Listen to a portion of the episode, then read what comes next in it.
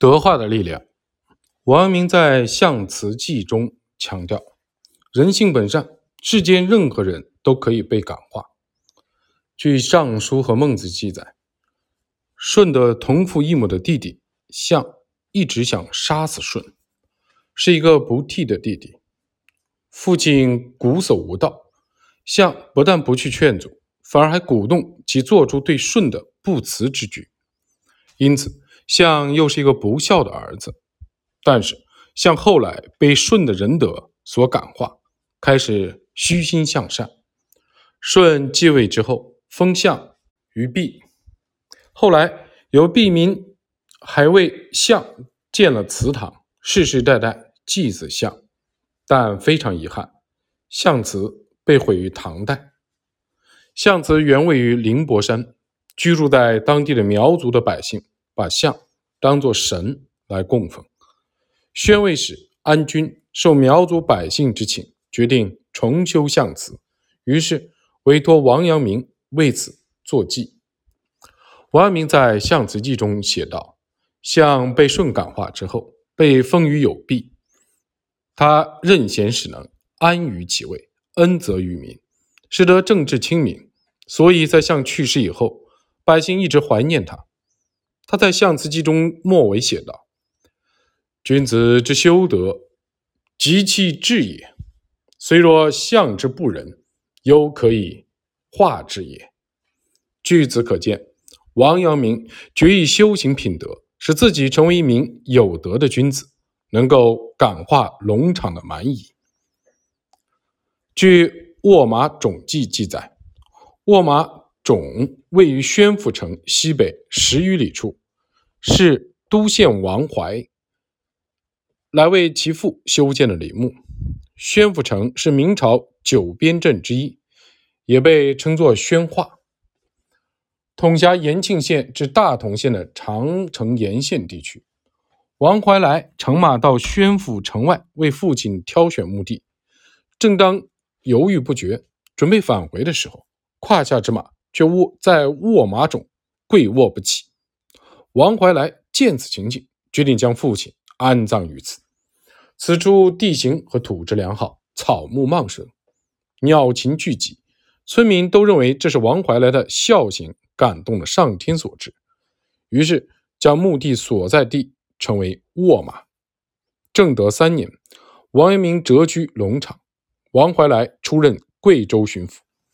王怀来到贵州后，王阳明特意前去拜见。王阳明从王怀来的乡党处。听闻了上文所书的趣事，当时一位同坐的客人说：“公其修复于吴江哉？系在世行，牛眠斜照，群舍三公，公资十类于世。”王阳明反驳说：“此非公义也。公其甚绝中，为安亲仕途，以庶己无憾焉而已。其以习福与公，利其私人矣哉？”虽然人人孝子，则天无佛比，无佛佑，匪自外德也。清安而诚信节，心思安矣。心安则气和，和气之祥。其多受之辅以流言于无尽，故礼也在。后来王阳明又见到王怀来，二人谈到此事，王怀来觉得王阳明所言正合心意，于是请他记录成文。用来教育自己的子孙。很显然，王阳明认为选到好的目的能给子孙后代带来福祉的想法是愚昧和错误的。阳明的政教思想，重修月坛寺建公馆记，是王阳明拜访月坛寺后所做的一篇文章。月坛寺位于龙兴南部，在一块巨大岩石的下方。王阳明在重修月坛寺建公馆记中赞叹：“天下之山，翠于云贵。月坛寺所在之处风景优美，但是道路艰险，旅行非常不便。旅客来到此地，往往要留宿。此外，官府和苗族百姓每年还会在此举行例行的活动。随着时间的流逝，月坛寺渐渐荒废了。云南县父朱基。到达此处之后，爱上了岩石的美丽景致，又怜悯行人的艰辛，再加上当地百姓的苦苦的请求，于是决定在岩石的上方新建月坛寺。此外，朱基还决定在月坛寺的旧址上用原有的旧木材修建一所公馆，以备来往的行人休息。恰巧王阳明当时也经过此地，于是就被邀请书写了一篇祭文，以记录相关事宜。王阳明在重修月坛寺建公馆记中写道：“君子之政，不必专于法，要在宜于人。君子之教，不必泥于骨，而在入于善。”据此，我们可以看出王阳明对他律主义的排斥，同时也可以窥见王阳明。政教思想的端倪，教化诸生。王阳明生来喜好山水泉石，即使是谪居龙场期间，也是经常游山玩水，吟诗抒怀。很多学子因为仰慕王阳明的学识前来请教，王阳明就和他们一起畅游山水之间。在前来聚会的诸生中，有一位叫纪元亨的，后来在陈豪之乱中蒙冤受难。王阳明对诸生的教化和其他儒学家完全不同。他曾写过一首诗，题为《诸生来》，其中叙述了他对诸生的教化：“简至动离旧，废忧得幸免。移居虽易俗，也铺亦所倦。思亲独揪心，积忧庸自遣。门生破群集。”尊甲一时战，将习性所乐，即问父怀面，临行或言间，动游还涉。月谢作鸣琴，云窗卧披卷。淡泊生道真，旷达匪荒宴。启闭路门期，自得乃高见。此外，王阳明还写了一首题为《诸生夜作》的诗，诗中。很好的表达了他的教化的特色。谪居占虚寂，渺然怀同游。日入山气息，孤亭抚平愁。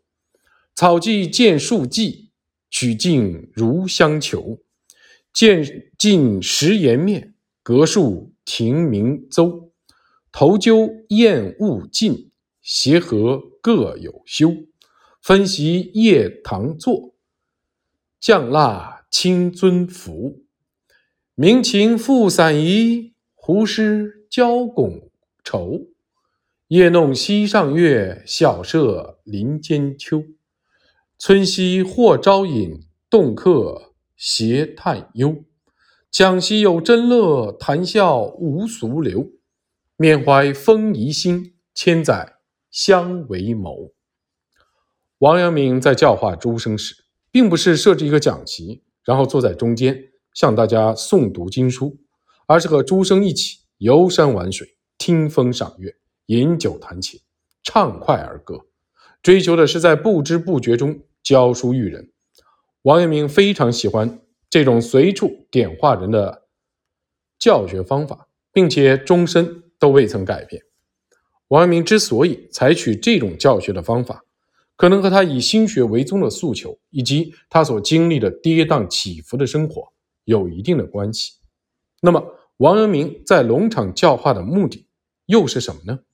这其实就是上文两首诗中所提到的“淡泊生道真，旷达废荒宴，启闭入门期，自得乃高见”和“讲昔有真乐，谈笑无俗流，缅怀风仪心，千载”。相为谋，这八句诗体现了儒者顺应时境、怡然自得的超脱之情。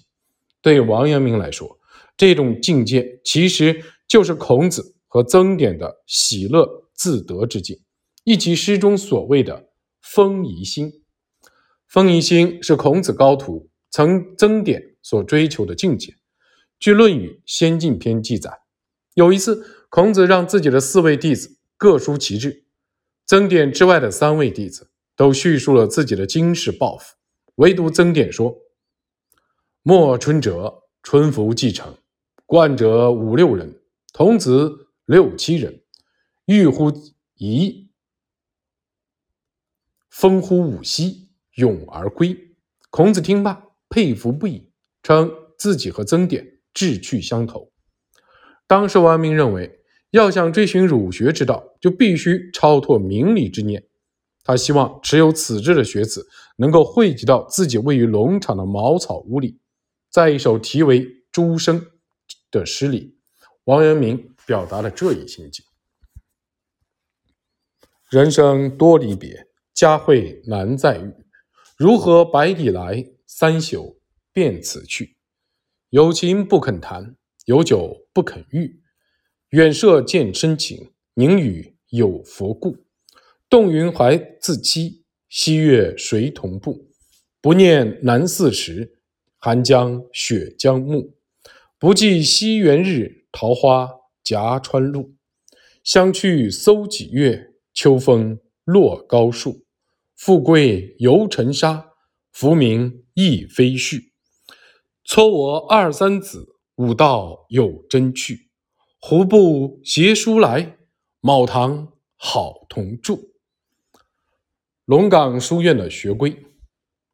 没过多久，仰慕王阳明的诸生便陆陆续续汇集到了位于河陋轩的龙岗书院，其中大多数可能是蛮夷的子弟。王阳明向他们出示了必须遵守的教条。教条是龙场诸生，这其实就相当于书院的学规，其中包括四大项，分别立志、勤学、改过、择善。给人感触最深的就是立志。全文如下：志不立，天下无可成之事；虽百工技艺，未有不本于志者。今学者旷废。堕完岁恶食，而百无所成，皆由于志之未立耳。故立志而胜，则胜矣；立志而贤，则贤矣。志不立，如无舵之舟，无贤之马，飘荡奔逸，中气何所抵乎？有人曾说：“始为善而母父母怒之，兄弟怨之，宗族相党见恶之。”如此而不为善，可也；为善则父母爱之，兄弟悦之，宗族相党敬信之，何苦而不为善？为君子。始为恶而父母爱之，兄弟悦之，宗族相党敬信之，如此而为恶，可也；为恶则父母怒之，兄弟怨之，宗族相党见恶之，何苦必为恶？为小人。诸生念此，亦可以知所立志矣。东正堂认为教条是龙场诸生，确实应该是当时所作，并且一点儿也不逊于朱熹的白鹿洞书院揭示。据藤堂《寻饶斋》考证，立志中所引用的西人所言，应该是出自宋代徐基之手。此外，东正堂还评价此教条说。用见恶和尽信来阐释励志，实乃画龙点睛之笔。徐基字仲车，三岁丧父，因为父亲名实，所以徐基终生未曾使用石头器具。行路之时，凡遇石头，必扰而避之。徐姬对母亲也极为孝顺。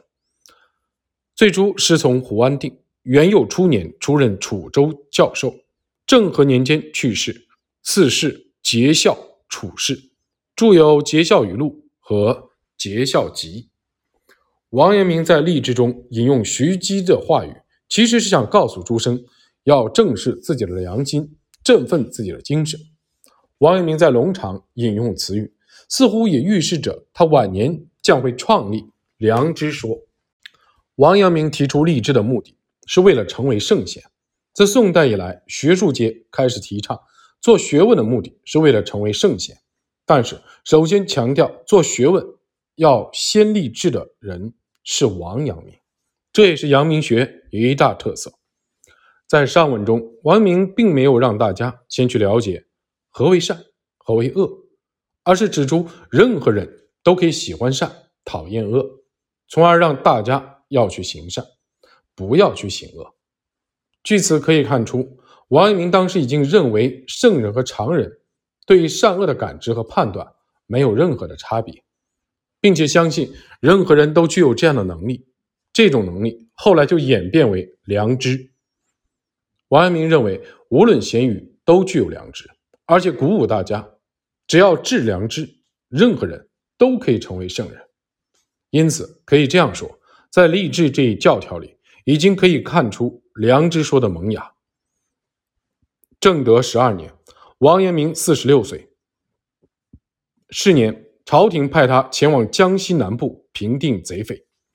王阳明为了教化民众，特意发布了《余俗》四条，其中也叙述了和励志这一教条类似的内容：为善之人，非独其宗族亲戚爱之，朋友乡党敬之，虽鬼神亦应相之；为恶之人，非独宗族亲戚恶之，朋友乡党怨之，虽鬼神亦应忌之。故积善之家。必有余庆，积不善之家，必有余殃。即使在蛮夷之地，也能教化前来求教的诸生，这对身陷困顿的王阳明来说是一种安慰。对王阳明来说，被贬谪到龙场担任宜城，并非自己所愿。如果能够辞职的话，他也许早就辞职返乡，和弟子们一起谈经论道了。但是这在当时不可能。龙场百姓的关爱以及诸生的到来，使得王阳明能够在蛮夷之地隐忍自重，也能让他保持一份好的心情，从而静待朝廷斥退奸人、启用善人的时机到来。王阳明在龙场生问答这本书里，通过与龙场诸生问答的形式，叙述了自己这一心境。